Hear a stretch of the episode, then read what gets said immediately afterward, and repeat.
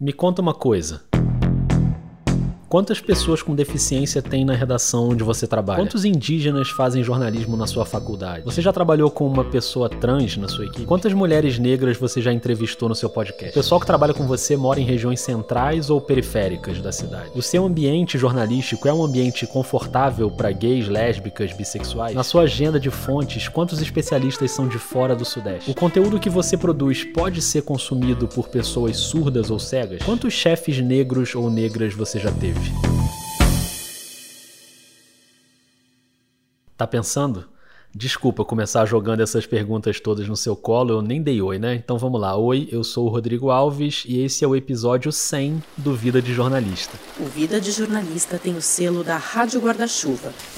Jornalismo para quem gosta de ouvir. Esse episódio é bem importante para mim, não só por ser o número 100, aliás, na prática, o Vida tem mais de 140 episódios no ar, se a gente contar os bônus, a série Memórias, a série Vidas Paralelas, mas na sequência numerada bonitinha dos episódios tradicionais, esse é o número 100. É também o encerramento da terceira temporada e é um episódio que eu queria fazer há muito tempo, um documentário em áudio sobre diversidade e inclusão no jornalismo.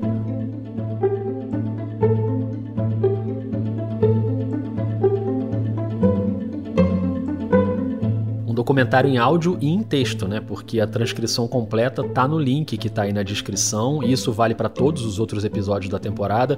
Tudo que você ouve aqui tá transcrito em texto também.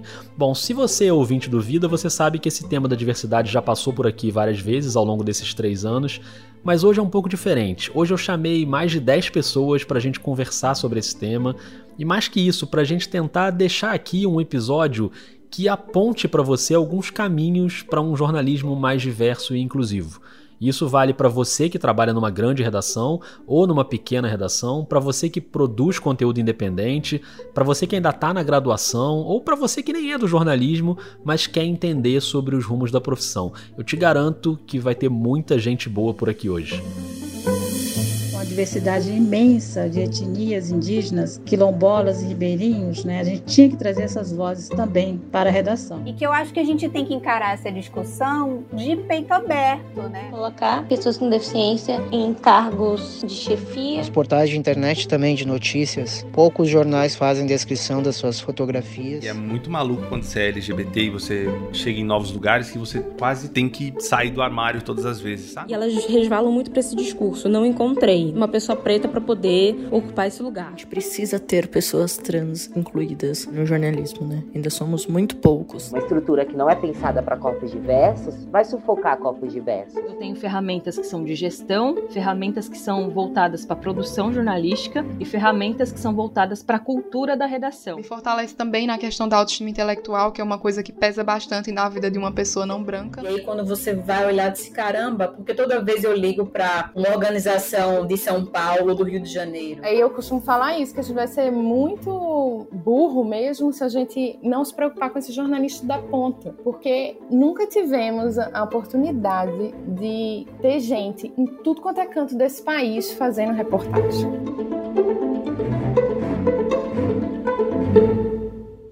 Talvez você já tenha reconhecido algumas vozes, então bora pra conversa, ajeita aí o seu fone de ouvido ou deixa o seu celular bonitinho aí na mesa, na bancada da cozinha, não importa onde você está agora. Tem muito assunto pra gente tratar, até porque a ideia aqui é abordar vários recortes da diversidade, de raça, de gênero, de orientação sexual, de território, diversidade geográfica, de pessoas com deficiência.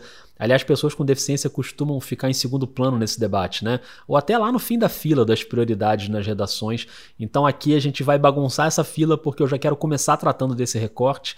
A primeira pessoa que eu queria convidar para o nosso papo, sem mais delongas, é o Juliano Machado, jornalista de Porto Alegre, que sempre faz comentários no Twitter bem analíticos sobre a profissão, com uma posição bem crítica. O Juliano é cego, é um grande consumidor de podcasts e de jornalismo, de maneira geral. Oi, Rodrigo. Seja bem-vindo, Juliano. E de cara, eu queria que você contasse pra gente o que você acha que pode melhorar na produção jornalística para que pessoas cegas ou com alguma deficiência visual se sintam mais incluídas. Eu diria que hoje a principal preocupação em termos de consumo de jornalismo de informação pelas pessoas que não enxergam ou que enxergam pouco é a presença cada vez maior de conteúdos em imagem ou gráfico, né, conteúdo gráfico, imagético, sem a respectiva acessibilidade. Isso em várias plataformas, nas redes sociais a gente verifica isso pela falta de descrição em fotos, ou em gráficos, ou em imagens diversas. Bom, aqui a gente já tem então a primeira chance no episódio de deixar uma dica simples, rápida e que pode ter um efeito enorme para muita gente. Você que está ouvindo, quando você posta uma foto no Twitter ou no Instagram ou um GIF, você coloca a descrição da imagem? Você sabe como faz isso na plataforma? Então já anota aí a primeira dica. No Twitter, se você está no celular, quando você adiciona a imagem, aparece no cantinho da imagem um botãozinho com mais alt o sinal de mais e as letras ALT. Você entra ali e descreve o que tem na foto. Um paragrafinho contando o que tem ali naquela imagem. Se você tiver na web, em vez do mais alt, aparece um adicionar descrição. Mesma coisa, clica ali e descreve a foto. No Instagram, quando você vai postar no feed, na hora de escrever o texto, lá embaixo tem configurações avançadas. Você vai ali, depois vai em escrever texto alternativo e aí você descreve a imagem, pronto. Isso leva poucos segundos, não dá trabalho. No começo talvez você esqueça na correria de postar, mas enfim, rapidinho entra no automático e aí pessoas cegas que usam o recurso do leitor de tela vão ouvir aquela sua descrição e vão saber o que tem na imagem. Tem um ótimo jornalista que eu sigo no Twitter, que é o Gustavo Torniero. Vira e mexe, ele tá em algum post perguntando o que é que tem na imagem, do que, é que vocês estão falando, descreve aí para mim, por favor. Então é um gesto simples que resolve. Mas vamos voltar para o Juliano, porque tem mais. Nos portais de internet também de notícias, Poucos jornais fazem descrição das suas fotografias. Isso muitas vezes é um elemento de informação importante numa notícia. E na televisão também. A televisão, que é um meio uh, visual, né, de natureza visual, mas como ela é tão importante como meio de informação, ela deve sim adaptar a sua linguagem na medida do possível para privilegiar também quem não enxerga. Vou te dar um exemplo aqui bem claro disso. No Jornal Nacional agora Todos os dias eles falam sobre os números da pandemia. Agora, os números da vacinação e da pandemia reunidos pelo consórcio de veículos da imprensa. E citam os estados que tiveram quedas de mortes ou aumento. No início, eles costumavam listar os estados. Agora não, agora eles mostram num, num mapa, num gráfico, né? E só falam assim: ah, esses cinco estados tiveram um aumento de, de casos, esses dez estados ficaram estáveis, esses outros não sei quantos estados tiveram queda de casos. E como a gente está num podcast, vai dar para ter uma ideia exata de como esse conteúdo chega para o Juliano, porque a gente que enxerga aqui, a gente não vai ter a imagem do mapa, só o áudio. Vamos lá. Oi, Renata Bonner, boa noite a todos. Em 24 horas, 708 mil pessoas foram vacinadas com a primeira dose mais de 1 milhão e 300 mil com a segunda dose ou a dose única e 670 mil com a dose de reforço. Na tela, esses números aparecem completinhos, 708.252. Na fala, eles estão arredondados.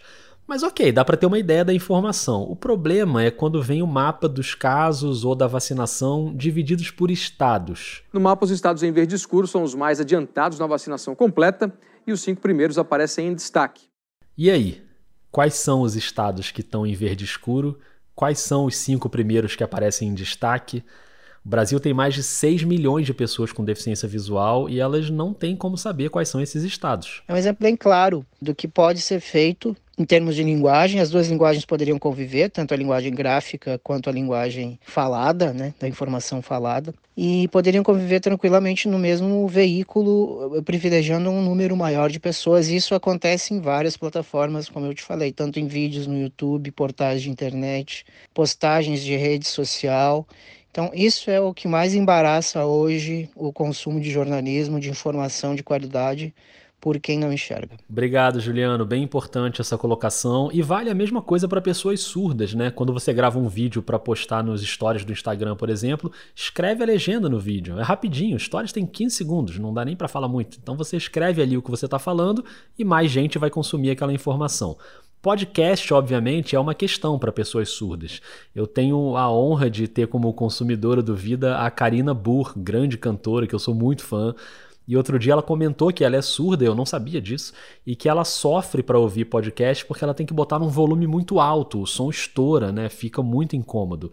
E eu fiquei muito feliz quando ela comentou sobre as transcrições do Vida. Então, você que faz podcast, eu sei que dá trabalho, eu sei que não é simples, eu sei que muita gente também trabalha sozinho, não tem tempo, mas considera essa possibilidade. Hoje tem aplicativos aí que fazem transcrição, o Transcriber Bot do Telegram, o Pinpoint do Google. Aliás, faz o seguinte, vai lá no cochicho.org, o site da Bia e da Sara, do 37 Graus, sobre podcast. Elas acabaram de publicar um artigo com dicas de aplicativos de transcrição.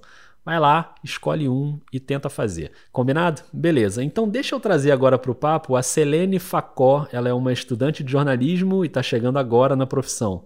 Oi, meu nome é Selene, eu sou de Fortaleza, Ceará, e estou no último semestre de jornalismo. E eu tenho uma deficiência física, eu tenho mielomeningocele, uma formação na medula e eu preciso de uma cadeira de rodas para me locomover. Bem-vinda, Selene. Diz pra gente o que você acha que está faltando, o que você espera que melhore no jornalismo para a gente ter mais jornalistas cadeirantes e pessoas com deficiência nas redações. Eu acho que o que está faltando para a gente ter mais pessoas com deficiência nas redações, não só nas redações, mas em todos os locais e no mercado de trabalho, é justamente essa conscientização da população no geral para que haja uma normalidade das pessoas com deficiência. É preciso que as pessoas entendam que as pessoas com deficiência, por mais que elas tenham as suas limitações, elas conseguem fazer o que é que seja proposto, elas conseguem fazer. É, vão ter outros jeitos de fazer, mas elas vão conseguir fazer. Então,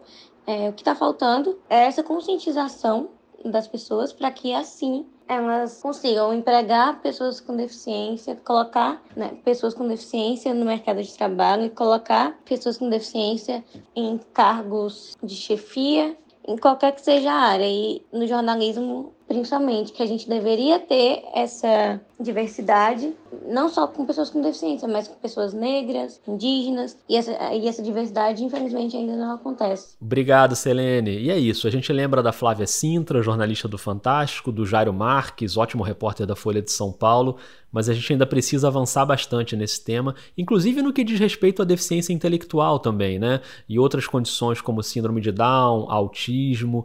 A gente ainda vê muito jornalista usando termo capacitista, né, em rede social xingando o presidente, você já não viu? Ah, mas eu não falei retardado com essa intenção. Não interessa, não é para usar essa palavra porque é ofensivo. Se pode machucar alguém que não tem nada a ver com isso, não usa a palavra. Tem um monte de palavra no dicionário, um monte. Vai lá, escolhe uma mais bonitinha. Bom, já que a Selene citou os indígenas, eu vou entrar agora nessa área e já aproveito para recomendar, se você ainda não ouviu, o episódio recente do Vida com jornalistas indígenas que cobriram as mobilizações em Brasília contra o marco temporal. Tem o Iago Queiroz e a Mayra Wapichana. Ficou bem legal esse episódio semana intensa de mobilização, quando o movimento indígena veio para Brasília, veio ocupar Brasília com esse objetivo, né, dessa luta, como sempre foi, que é defender os nossos direitos originários, defender os nossos direitos já garantidos na Constituição. Para falar sobre a inclusão de jornalistas indígenas nas redações, eu vou chamar a Kátia Brasil, fundadora da Amazônia Real, junto com a Elaíse Farias. A Kátia é uma querida, ela tem um episódio aqui no Vida lá na primeira temporada. Eu pedi para ela mandar um áudio contando um pouco sobre esse processo de diversidade de raça, de etnias dentro da redação da Amazônia Real. A Agência Amazônia Real, ela já nasceu com diversidade e inclusão, principalmente é, em relação à igualdade racial por causa das fundadoras mesmo, né? Eu sou mulher negra, Elaís é uma mulher indígena. É, nós sempre tivemos muitos embates durante a vida é, e durante o trabalho como jornalista no enfrentamento das desigualdades, do racismo.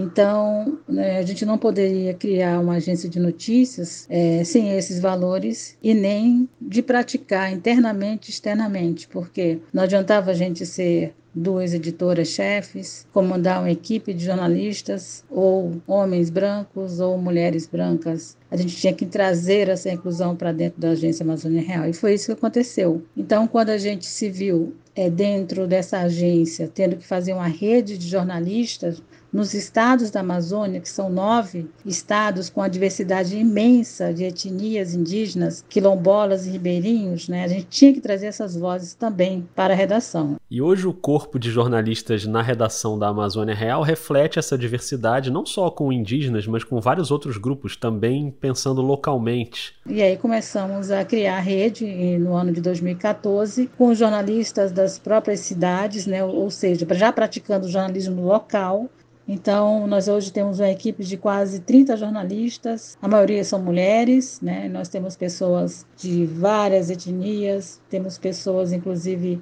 LGBTQIA. Estamos tentando avançar mais ainda na inclusão de pessoas com deficiência. Esse é agora o nosso é, próximo passo na relação da Amazônia Real. E nesse caso a gente precisa dizer que além da inclusão é importante também o acolhimento e a capacitação para que essas pessoas se sintam à vontade para produzir. Isso vale para quem está na redação e para outros comunicadores também. No ano de 2018 nós começamos a fazer oficinas, porque entendemos que os jovens comunicadores precisavam de apoio, não só no aprendizado da comunicação, mas também no fortalecimento de suas narrativas, que eles mesmos pudessem escrever, fazer vídeos e fotografias de suas comunidades, mas sabendo que aquele ambiente da internet era um ambiente que precisava realmente ter um, uma certa base, um estudo para eles não se enfrentarem com muitos problemas que hoje em dia a gente sabe que é um campo muito aberto em que acontece de tudo, né? Essas oficinas aconteceram em 2018 e 2019, mas veio a pandemia e limitou muito o acesso a esses grupos. E no ano 2020, como nós não podemos fazer as oficinas, né, a gente é, concorreu a uma bolsa, né, do projeto do Pulex e conseguimos financiar o, o, blog Jovens Cidadãos. Nós começamos com oito jovens que participaram da oficina. É, e esse blog ele, ele existe, está no site, qualquer pessoa pode acessar, né? amazoniareal.com.br. Você procura lá na barra de baixo o nosso blog Jovens Cidadãos da Amazônia. E esperamos que no ano de 2022 a gente faça novas oficinas para o ingresso de mais jovens, para que eles sejam comunicadores é, produzindo suas próprias narrativas com pertencimento e identidade, reconhecendo a sua etnia ou sua raça como é, cidadãos brasileiros que também trabalham na comunicação e que possam cada vez mais dar visibilidade né, às questões de seus povos e suas comunidades.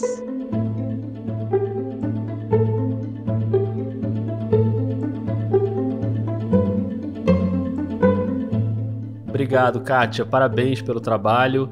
E se eu falei que a ideia aqui era apontar caminhos, a Amazônia Real é um ótimo exemplo. E não é o único. Você quer um outro exemplo bem prático? Olá, Rodrigo. Prazer participar aqui do Vida de Jornalista falando sobre diversidade e inclusão, um tema que eu gosto tanto. Eu me chamo Camila Silva, sou jornalista há quase 11 anos, de estrada e sou coordenadora do programa de diversidade racial na comunicação do Nexo Jornal. Que prazer ter você aqui no Vida, Camila. Sou fã do seu trabalho e o Nexo foi uma das primeiras redações que perceberam a importância de implantar um programa de diversidade, de fato, com uma ação para formar 10 jovens negros negros de vários lugares do país. Eu queria que você explicasse pra gente o que é exatamente esse programa. Ele é fruto de uma paixão, de uma inquietação muito grande da Paula Miraglia, que é diretora-geral e fundadora do Nexo. A, ao longo desses anos, ela foi desenhando esse programa, conseguiu financiamento e em 2019 começou a tirar ele do papel de fato, né? A gente já percebeu que a redação do Nexo era uma redação muito branca, que era uma redação de classe média, assim, e, e muito, muito igual, assim, e que não estava preparada para poder receber 10 estudantes negros que chegassem. Eu falei assim, acho que a gente tem uma integração muito grande que a gente vai fazer com a redação aqui, então a gente precisa mexer na redação antes, então a gente deu esse passo para trás para poder continuar pensando o programa. E qual é a ideia, Camila? A ideia é que esses 10 estudantes são 10 estudantes de todo o Brasil.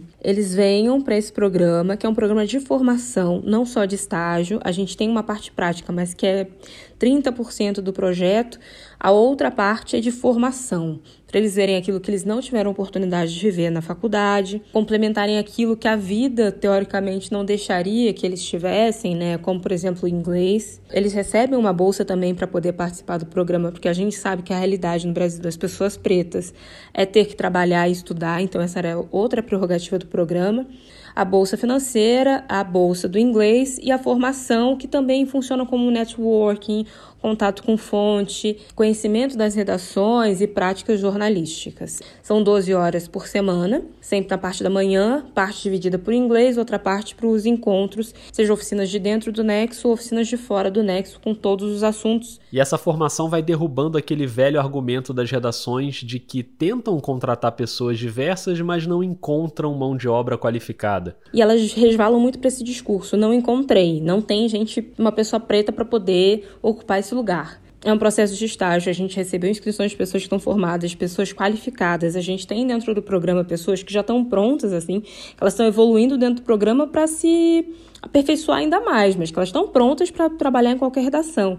Para a gente quebrar esse, essa desculpa de que não tem profissionais, porque eles estão aí também. Essa desculpa se esconde atrás de uma vontade de manter um status, manter um perfil racial, de gênero, do que for, que é sempre o mesmo, né? Eu acho que é importante a gente pensar que quando a gente pensa em diversidade e inclusão, em algum momento, e seria importante que esse fosse o primeiro momento, a gente está falando de rever privilégios. E aqui é sempre bom lembrar que nessa pirâmide dos privilégios, eu, por exemplo, tô lá no topo, né, na pontinha da pirâmide, como um homem cis, branco, hétero, de classe média, no Rio de Janeiro, não periférico, criado numa família que teve condição de bancar a minha educação, meu curso de inglês, enfim, tudo isso.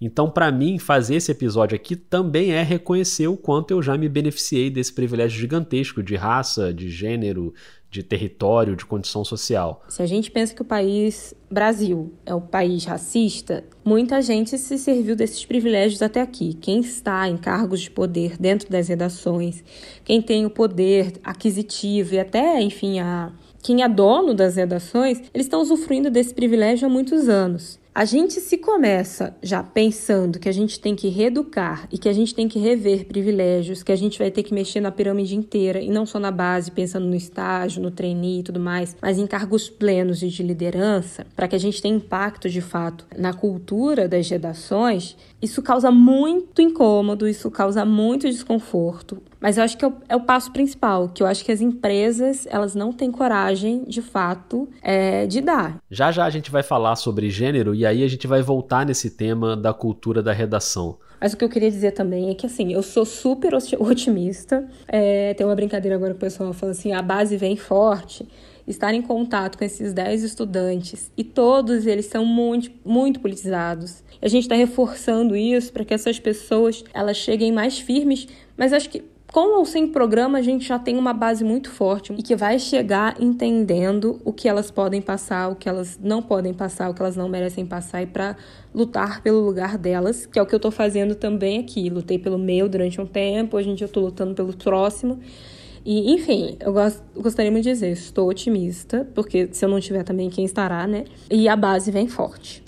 Oi, gente, aqui quem fala é Flávia Santos. Olha a base forte chegando aí, ó. Eu sou uma pernambucana sertaneja que tá aí caminhando para a reta final do curso de jornalismo pela UNEB. A Flávia apareceu aqui no Vida recentemente, ela faz o podcast Deixe de Pantin. E eu também sou uma das 10 pessoas que participam do programa de diversidade racial do Nexo Jornal. Pronto, então para reforçar o que disse a Camila, eu quero ouvir a Flávia sobre como tem sido essa experiência com o Nexo. A minha experiência nessa formação ela vem sendo bastante enriquecedora, porque desde que eu iniciei a faculdade, eu me questionava como que eu poderia chegar a determinados lugares sendo uma jovem negra e do sertão pernambucano. E eu vi, eu vejo no Nexo uma porta muito importante sendo aberta para mim, sabe? Sei lá. Eu tive a oportunidade de conversar com Flávia Oliveira, fora muitos outros comunicadores que eu admirava de longe que eu jamais imaginaria que eu teria contato um dia. E aí no fim das contas eu acho que é um programa que vem me fortalecendo bastante nessa questão de contatos, me fortalece também na questão da autoestima intelectual, que é uma coisa que pesa bastante na vida de uma pessoa não branca. Então lá eu sempre estou exercitando meu texto, eu estou exercitando meu inglês com aulas de conversação. Eu também exercito meu olhar, porque eu acabei conhecendo outras vivências a partir dos meus outros nove colegas que participam comigo dessa formação. E tem gente desde o Amapá até São Paulo, então existe uma troca muito interessante entre o grupo e uma expectativa de que a gente saia desse programa com uma bagagem muito boa para o mercado de trabalho, que sempre impõe barreiras para pessoas como nós. Eu espero muito que outros veículos de comunicação estejam de olho nessa iniciativa e que consigam implantar por lá também, porque a gente sabe que a diversidade no jornalismo ainda é um problema, mas é um problema que pode ser resolvido aos pouquinhos com essas ações. Muito bom, Flávia, obrigado pelo depoimento. A Camila vai voltar daqui a pouco, mas ainda nesse tema da diversidade racial, eu queria chamar outra pessoa bem importante que vive e estuda esse tema.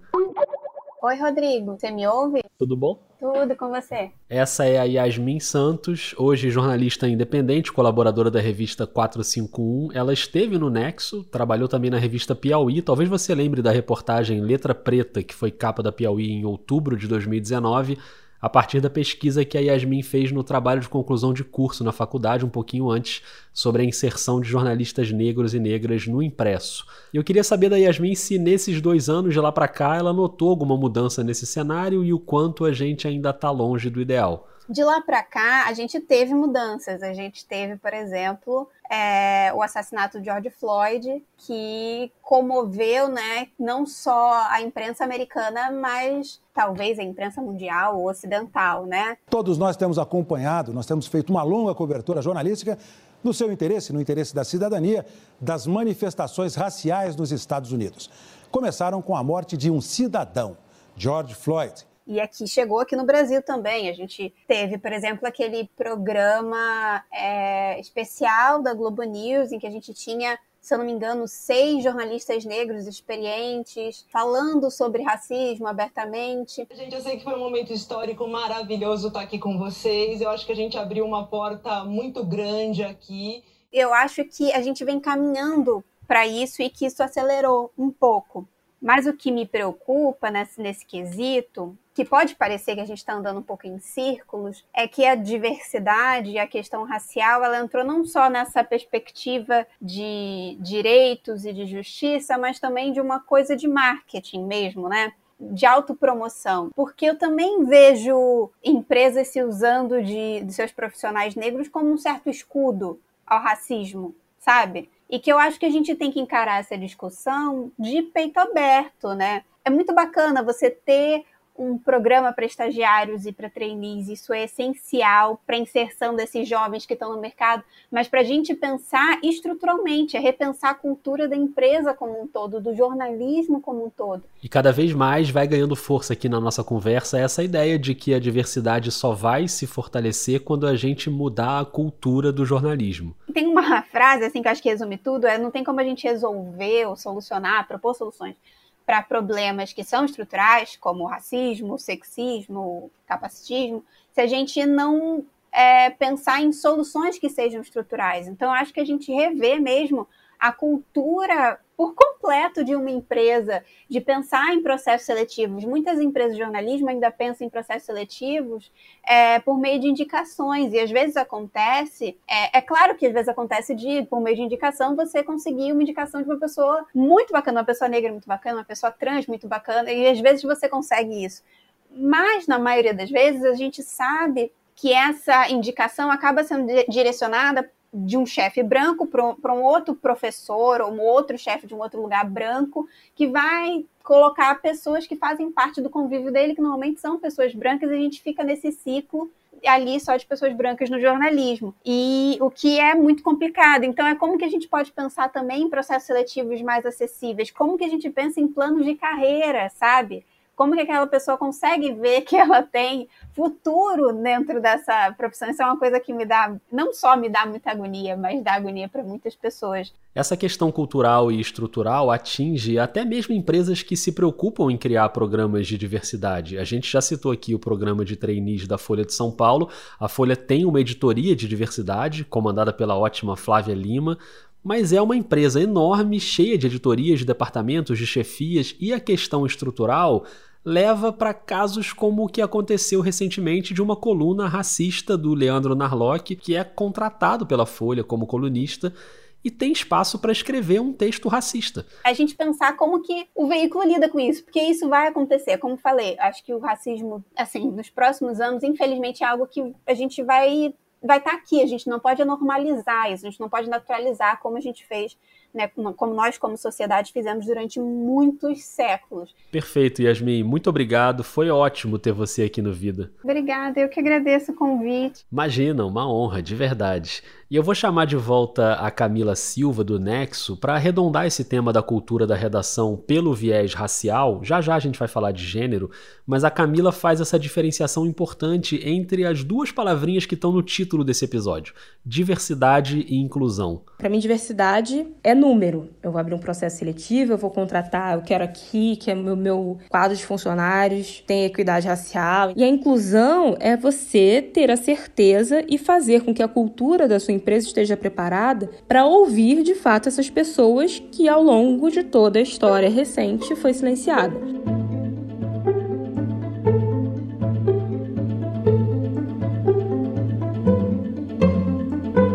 Muito bem, obrigado, viu, Camila? Você ajudou muito aqui no debate. Obrigada, Rodrigo. Desculpa os áudios gigantescos. Um beijo.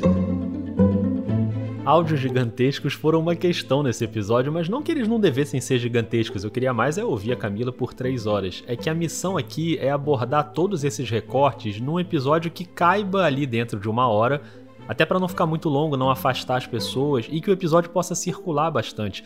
Então eu já peço desculpas a todo mundo aqui, porque obviamente não deu para aproveitar tudo que as pessoas falaram, mas eu juro que eu tentei ser cuidadoso e carinhoso nessas escolhas. E ainda tem muita gente para chegar nessa conversa. Então agora a gente vai falar de gênero, tema que também envolve muitos grupos de pessoas. As redações ainda precisam avançar em relação às mulheres em cargo de chefia, por exemplo, equiparação salarial, casos de assédio que ainda acontecem muito, e tem também as pessoas LGBTQIA. Quem tem prestado bastante atenção nesse tema é um vizinho de Rádio Guarda-Chuva que vocês já conhecem, o querido Renan Suquevicius. Tudo bem? Tudo bom, Renan? Tudo bem. Eu, eu me sinto ouvindo no Jô, sabe? Você, você é o Jô da nossa. Você é o Jô da Podosfera. É só você comparar os equipamentos para ver quem é o Jô da Podosfera. Você tá aí todo. A banda ali, ó.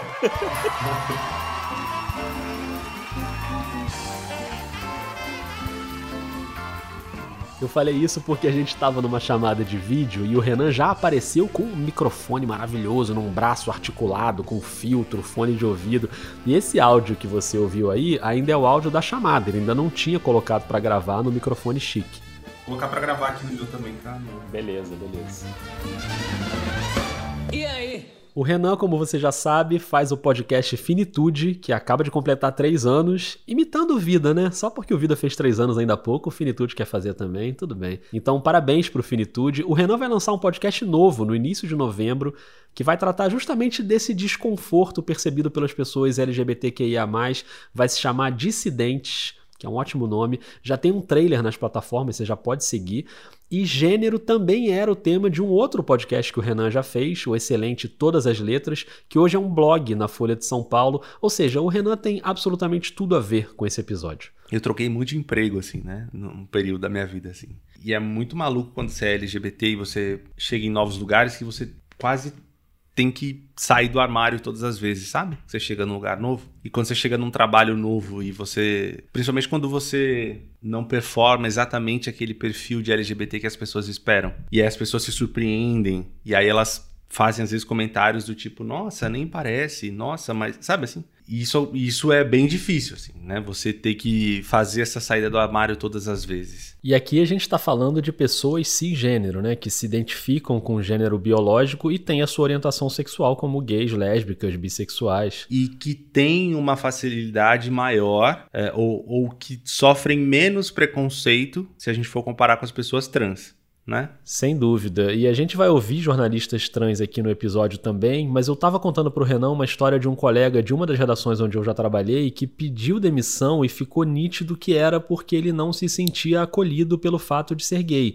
Aquela coisa do comentário no corredor, sabe? A piadinha pelas costas, isso ainda acontece muito. Talvez passe um pouco por isso, assim, por essa. pela constituição desse ambiente que a pessoa vai estar. É, eu uso o exemplo da Folha porque a Folha é a maior redação que eu já trabalhei, né? Tem muita gente, muitas editorias, e você vai olhando ali as, a, a formação das editorias e você vai vendo um perfil diferente das pessoas. É, em lugares que você consegue transitar um pouco melhor, um lugar em que, que, geralmente tem mais LGBTs, em lugares que tem menos, como editoria de esporte, por exemplo, que as pessoas não se sentem tão à vontade para serem quem elas são. E muitas vezes são acomodadas numa caixinha limitada em que ela só vai poder produzir quando for sobre aquele assunto específico que diz respeito àquele grupo de pessoas. Beleza, você tem um LGBT na sua redação, ah, no seu podcast, não sei o quê, só que ele só vai falar de assuntos relacionados à diversidade. Quando você vai olhando para as pautas, né, a gente tá falando do jornalismo, das notícias, aí você vai ter um negro, ele vai falar só dos casos de racismo, só das coisas absurdas. Se você tem uma pessoa trans na sua redação, no, na, naquele ambiente de trabalho, naquele ambiente jornalístico, só vai falar daqueles casos bizarros de homotransfobia, de pessoas trans assassinadas dos jeitos mais absurdos esse acho que é o incômodo principal, sabe? Você ter essas pessoas, entre aspas, diversas nos ambientes de redação, nos ambientes jornalísticos,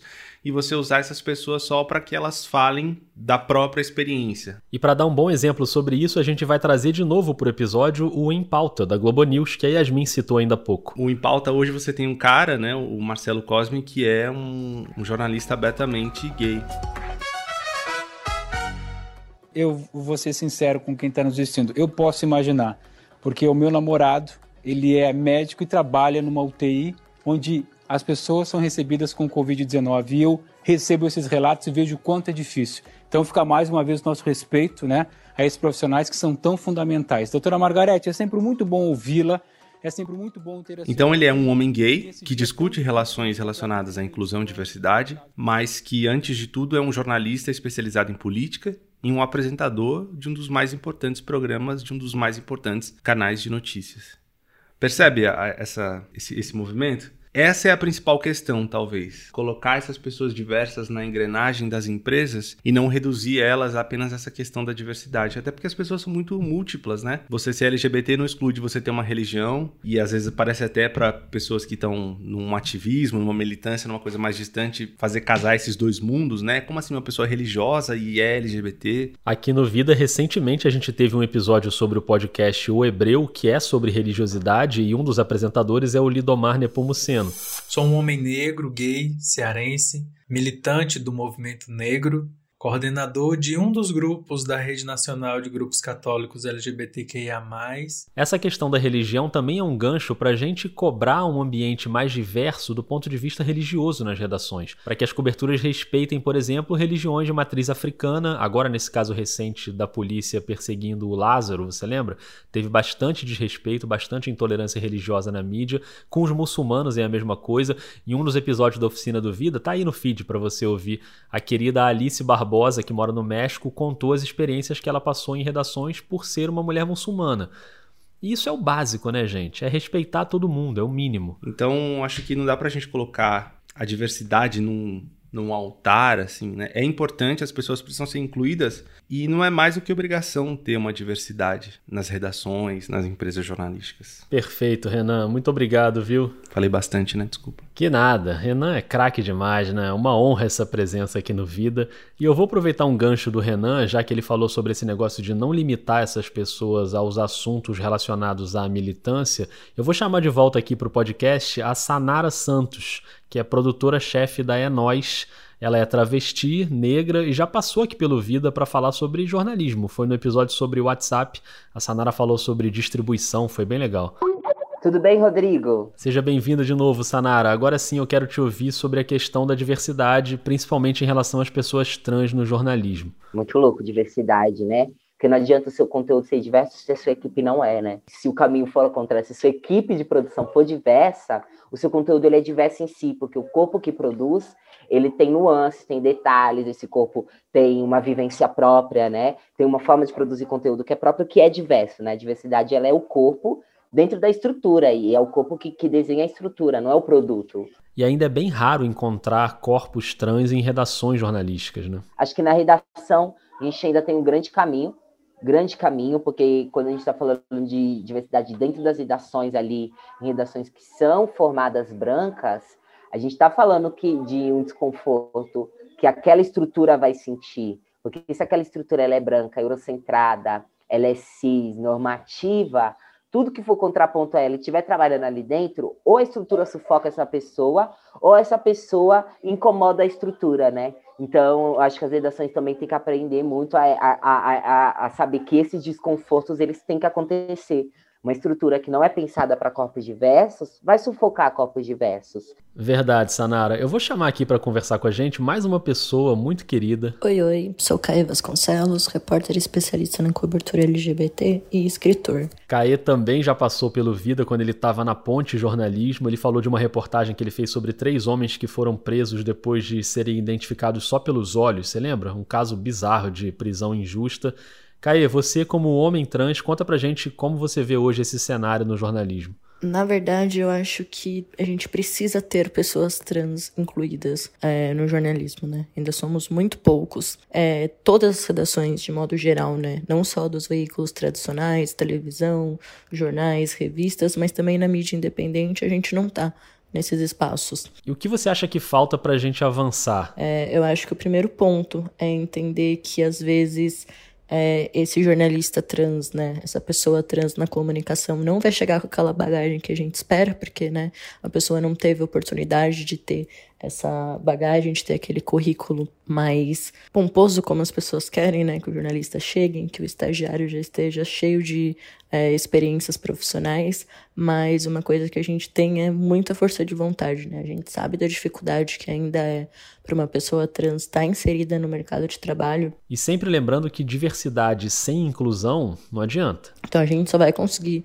realmente ter um jornalismo inclu inclusivo quando a gente tiver pessoas trans, não só na reportagem, mas na edição, nos conselhos editoriais, né, em todos os cargos. É, um repórter trans, será que ele vai ser escutado? Será que o editor vai acolher aquela pauta? Ou será que ele vai sofrer transfobia? Será que ele vai ter o nome, é, nome social autorizado? Será que ele vai ser chamado da forma que ele quer, que ele precisa ser chamado, né, com os pronomes, o nome e tudo mais? Ou será que ele vai sofrer transfobias? Será que esse funcionário trans ele vai poder usar o banheiro? Né? Então, é, quando a gente fala da população trans, não é simplesmente pegar e contratar uma pessoa trans para falar, ah, a gente tem uma pessoa trans aqui com a gente. É realmente mostrar que essa pessoa ela tem espaço, que a voz dela vai ser ouvida, porque quando uma pessoa trans consegue entrar num cargo né, formal, a gente consegue realmente mudar as estruturas. Então, precisamos contratar pessoas trans urgentemente em todas as redações, é, em todos os níveis hierárquicos possíveis. Obrigado, Caê. Sempre bom te ouvir. Tomara que a gente continue avançando e vendo essas iniciativas né, nesse sentido. O esporte, por exemplo, como disse o Renan, não é tradicionalmente uma editoria acolhedora para pessoas LGBTQIA. E agora o esporte da Globo tem uma jornalista trans, a Marcela Maeve.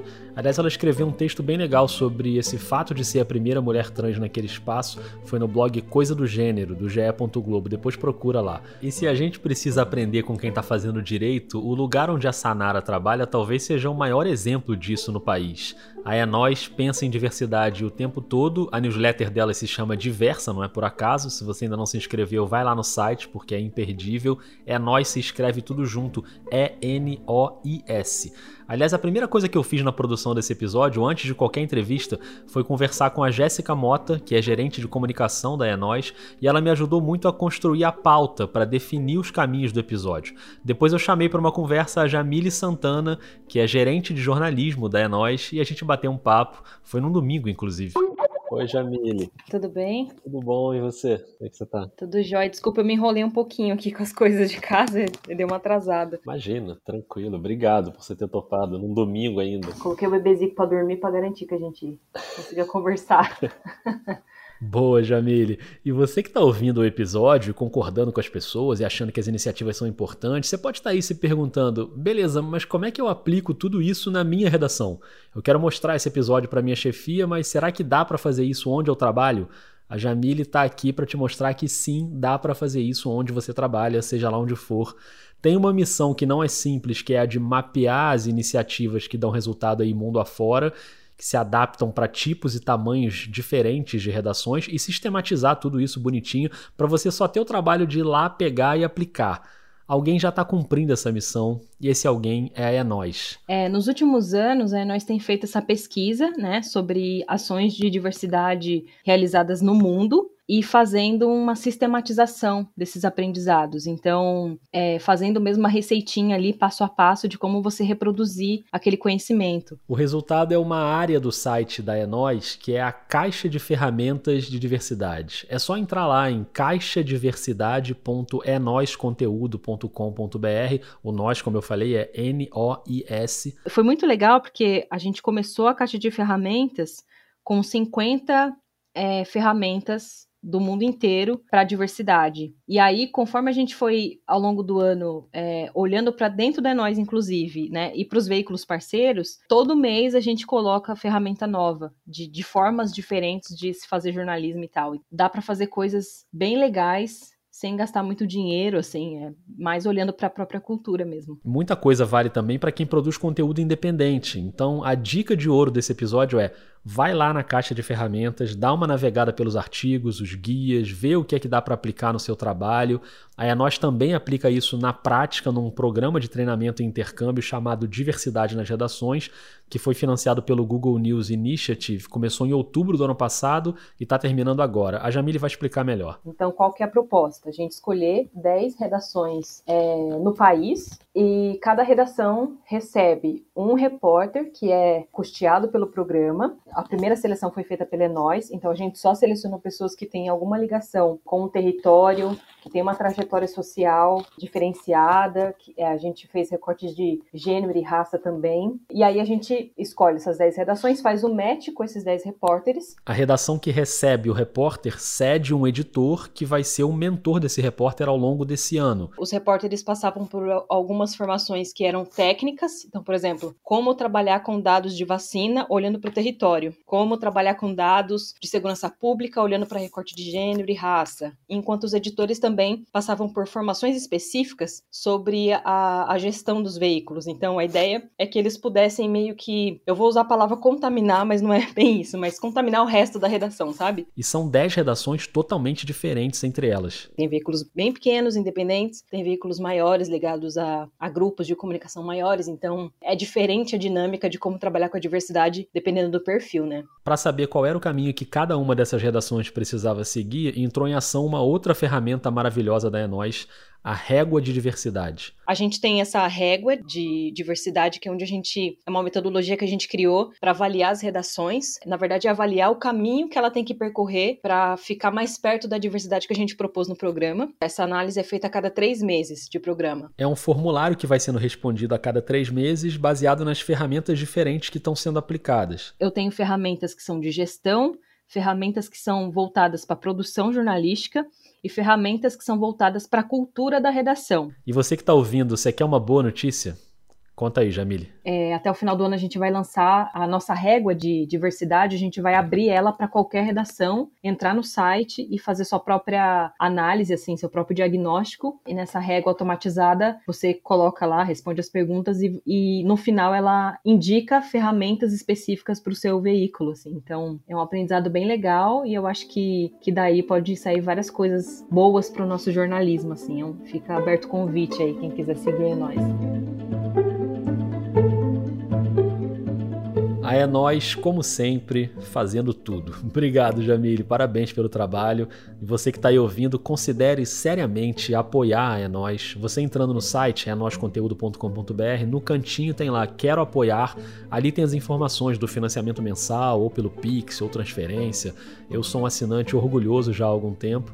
E ainda tem encontros online, rola a sala de redação, tem a newsletter que eu já citei, a diversa. É sempre uma pessoa diferente escrevendo a newsletter, é um conteúdo sempre muito útil.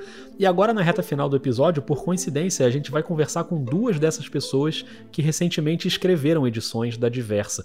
Coincidência mesmo, porque nem foi por isso que eu chamei, não. Oi, Jéssica. Boa noite. A Jéssica Costa é jornalista em Maceió. Ela tem um coletivo muito legal chamado Olhos Jornalismo. Mas eu queria falar com a Jéssica por causa de um fio que ela publicou no Twitter.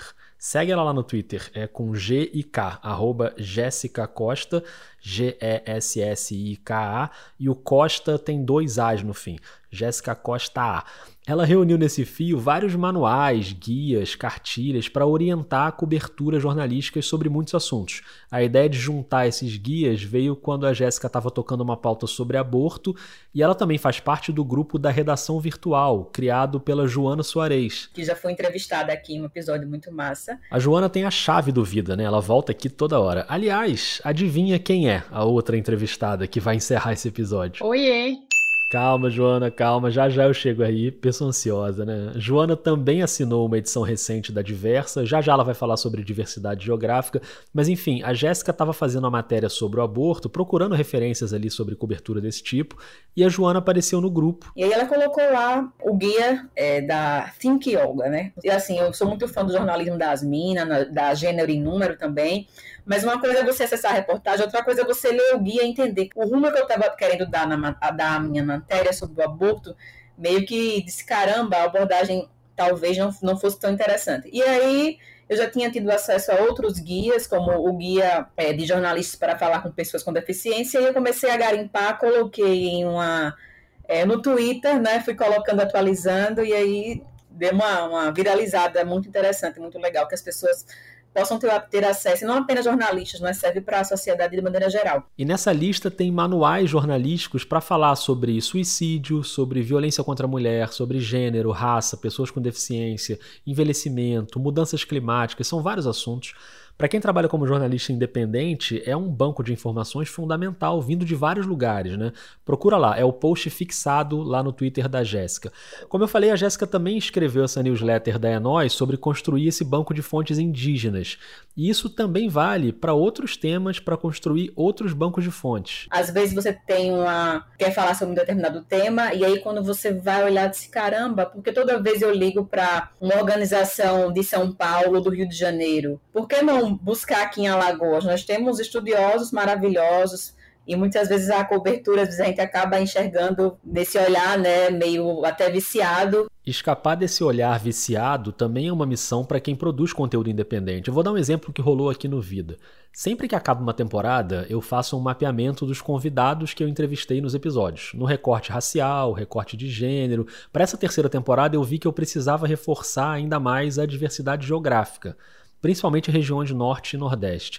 Então eu abri a temporada com a Bianca Carvalho, que é de Recife, com o Márcio Canuto, que trabalha em São Paulo, mas é de Maceió, e o terceiro episódio foi com sete jornalistas da região norte. Na sequência, eu fui para a diversidade racial e de gênero, aí teve a Maju Coutinho, uma mulher negra, e a Nayara Felizardo, uma mulher negra e lésbica, e que cobre as regiões norte e nordeste também. Também concentrei nessas regiões na hora da série com bastidores de podcast, agora na reta final da temporada. Resultado: pegando todos os 55 convidados da terceira temporada, a região que mais teve convidados foi o Nordeste, com 21, mais que o Sudeste, e foram 11 da região Norte. Agora eu vou renovar e adaptar essas metas para a quarta temporada no ano que vem. Isso, eu acho que isso que você fez é mapear né, o impacto né, e das fontes, da, das, é, das fontes dos personagens que você entrevistou é, no Vida e tal. E eu acho que essa é uma das principais ferramentas. Né? E é simples, você vai lá, coloca uma planilhinha e já começa a entender ali se aquela sua cobertura está sendo o mais fidedigna possível, né? A realidade do nosso Brasil, um Brasil plural, é, imenso e que a gente precisa atentar para essa questão essencial. E isso é muito importante. Então, assim, essas iniciativas começam a surgir, começam a se intensificar, mas ainda falta muito e muito mesmo. Já, estão sendo dados alguns passos, mas ainda precisamos repensar e entender que, como diz aqui, o buraco é bem mais embaixo, né? Tem toda a razão, Jéssica. Obrigado, obrigado pelo papo aqui no Vida, viu? Eu quem agradeço aí essa oportunidade de falar para o Brasil inteiro e para o mundo, por que não, né? quem sabe, né? Um dia a gente chega lá. E você que está ouvindo, procura aí o Portal Lunetas, procura o Óleo Jornalismo. Beleza, muito obrigada, Rodrigo. Eu que agradeço. A gente continua no tema da diversidade geográfica e agora sim, chegou a vez dela. Como tá o áudio aí? Tá rolando? Tá rolando, tá rolando. Joana Soares, sócia de carteirinha do Vida. Ela já chega aqui no podcast, abre a geladeira, bota o pé no sofá. Pode ficar à vontade. E falando em diversidade geográfica, Joana é uma das pessoas que mais pensam esse tema no Brasil e todo tipo de diversidade, não só geográfica. Agora, recentemente, ela virou gerente de conteúdo da revista Admina, que eu também adoro e sou assinante. Mas eu queria que a Joana falasse sobre um dos projetos mais incríveis dos últimos anos no jornalismo, juntando dezenas, centenas, na verdade, de pessoas do país inteiro que é a redação virtual. A redação virtual, ela surgiu em junho de 2020, né? Tem 15 meses agora surgiu dessa ideia de, de partilhar mesmo minha experiência como um repórter freela, que já já estava trilhando uma carreira ali como freela para vários veículos há algum tempo. Então ela, ela surge a partir das oficinas que eu comecei a dar, mas eu entendi que não, não era possível só dar essas oficinas e deixar as pessoas, né, para tentar ser freela sozinho, porque eu acho que a reportagem é um lugar muito de, do coletivo, né? As pessoas têm que estar junto para a gente partilhar contatos, fontes, agendas, dúvidas, angústias, né? Eu fui criando esse grupo a partir das pessoas que iam fazendo a oficina para que elas se mantivessem ali conectadas. Hoje somos 250 pessoas num grupo que migrou para o Telegram, porque o WhatsApp tem limite de quantidade de gente, né? Eu fiz a oficina da Joana, então eu tô na redação virtual também. E diversidade ali é o que não falta. Dessas 250 pessoas, tem gente de 50 cidades. No último levantamento que eu fiz, eram 50 cidades brasileiras de todas as regiões. Assim. E eu fico feliz porque também é gente muito diversa, né? Assim, de não só de centros urbanos, mas de interior. Muita gente também LGBTQIA+, é, negros, jornalistas. Eu acho que quando a gente junta todas as diversidades, a regional e a das minorias sociais, assim, a gente consegue olhar para um jornalismo que, que vai realmente representar, né? Assim, no fim das contas, a gente está falando de qualidade de informação mesmo. Aí entra um tema que já passou aqui pelo episódio, que é isso: a diversidade precisa vir acompanhada da inclusão e da capacitação dessas pessoas. Ninguém está pronto, assim. Essa é a conclusão que eu chego depois de um ano lidando com essas pessoas que é, são raros os que estão prontos para executar é, uma reportagem ou um produto, que no fim das contas é uma reportagem, mas em outro formato, né? Seja num podcast, num vídeo. Quando eu olho para o todo, eu fico um pouco desesperada, porque eu falo, meu Deus, a missão é muito grande e a gente está muito longe de, de ter condições ideais, assim. Mas. Mas quando a gente vai olhando ali, lá na redação virtual, quem vai publicando matéria e ficando feliz por isso, porque quando a gente fala da reportagem, você que faz o vídeo jornalista, você sabe bem disso, a gente tá falando muito de satisfação pessoal também, né? Assim, é, é uma paixão ali que todo mundo alimenta e que a gente, quando faz a reportagem, a gente fica muito feliz com, com o resultado, na maioria das vezes, né? Mas acho que o jornalista tem que tirar um pouco essa paixão agora e entender de que a gente, para continuar apaixonado e fazendo, a gente precisa garantir o nosso nossa segurança, nosso presente e nosso futuro. E daí qual é o caminho, Joana? E daí eu acho que as organizações entram com uma responsabilidade aí, sabe, também as organizações jornalísticas e, as, e, os investidores e os Facebook, Google da vida, todas essas empresas que se alimentam desse conteúdo que, que jornalistas estão fazendo sozinhos, né? E a gente vai, aí eu costumo falar isso, que a gente vai ser muito burro mesmo se a gente não se preocupar com esse jornalista da ponta, porque nunca tivemos a oportunidade de ter gente em tudo quanto é canto desse país fazendo reportagem. Por isso é tão importante ouvir essas pessoas e eu gosto muito de ouvir a Joana. Eu acho que a visão dela sobre o jornalismo brasileiro está sempre um passo à frente. Ela é uma espécie de guia para mim, de verdade. Tanto que aqui no episódio a gente teve alguns minutos de Joana, mas a nossa conversa lá na gravação durou tipo uma hora e meia. Então eu só agradeço demais pela generosidade de sempre. Obrigada, valeu. Conte sempre aí. Tô na área sempre. Valeu, Joana. Até mais.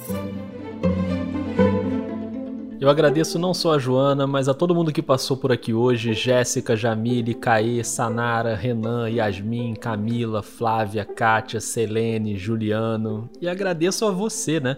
Espero que assim como eu, você também tenha aprendido coisas nesse episódio. Se você é estudante, leva o tema para os seus colegas e professores. Se você produz conteúdo independente, pensa aí o que dá para fazer para ter um conteúdo mais diverso. Se você trabalha numa redação ou numa assessoria, faz o episódio chegar nos seus chefes. Quem sabe não é o começo aí de um jornalismo mais diverso onde você trabalha. Esse foi o episódio 100 do Vida de Jornalista. Eu estou muito feliz de ter chegado até aqui. Esse é o fim da terceira temporada. Agora o Vida faz uma pausa nos episódios inéditos, mas se liga só no que vai acontecer. Eu não sei se você já ouviu a série Memórias, que foi ao ar aqui no Vida em 2019, com episódios documentais sobre coberturas históricas do jornalismo brasileiro. Como tem muita gente que chegou depois disso, a partir da próxima semana eu vou republicar os oito episódios da série em versão remasterizada, muito chique, né? Com aquele gás no áudio para ficar bem bonitão. Em novembro e dezembro, então, vai ter de novo aí no seu feed Césio, Ônibus 174, Copa de 70, Caso Eloá, Epidemia de Ebola, Irmã Dorothy, Acidente da Chapecoense e Guerra do Vietnã. Por que, que eu vou fazer isso?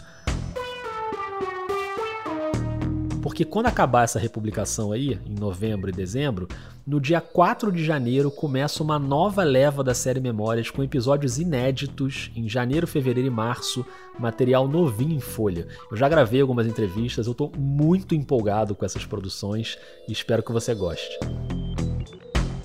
Não esquece que o Vida é um projeto que eu faço sozinho em todas as etapas, do início ao fim, e o único financiamento é o dos ouvintes.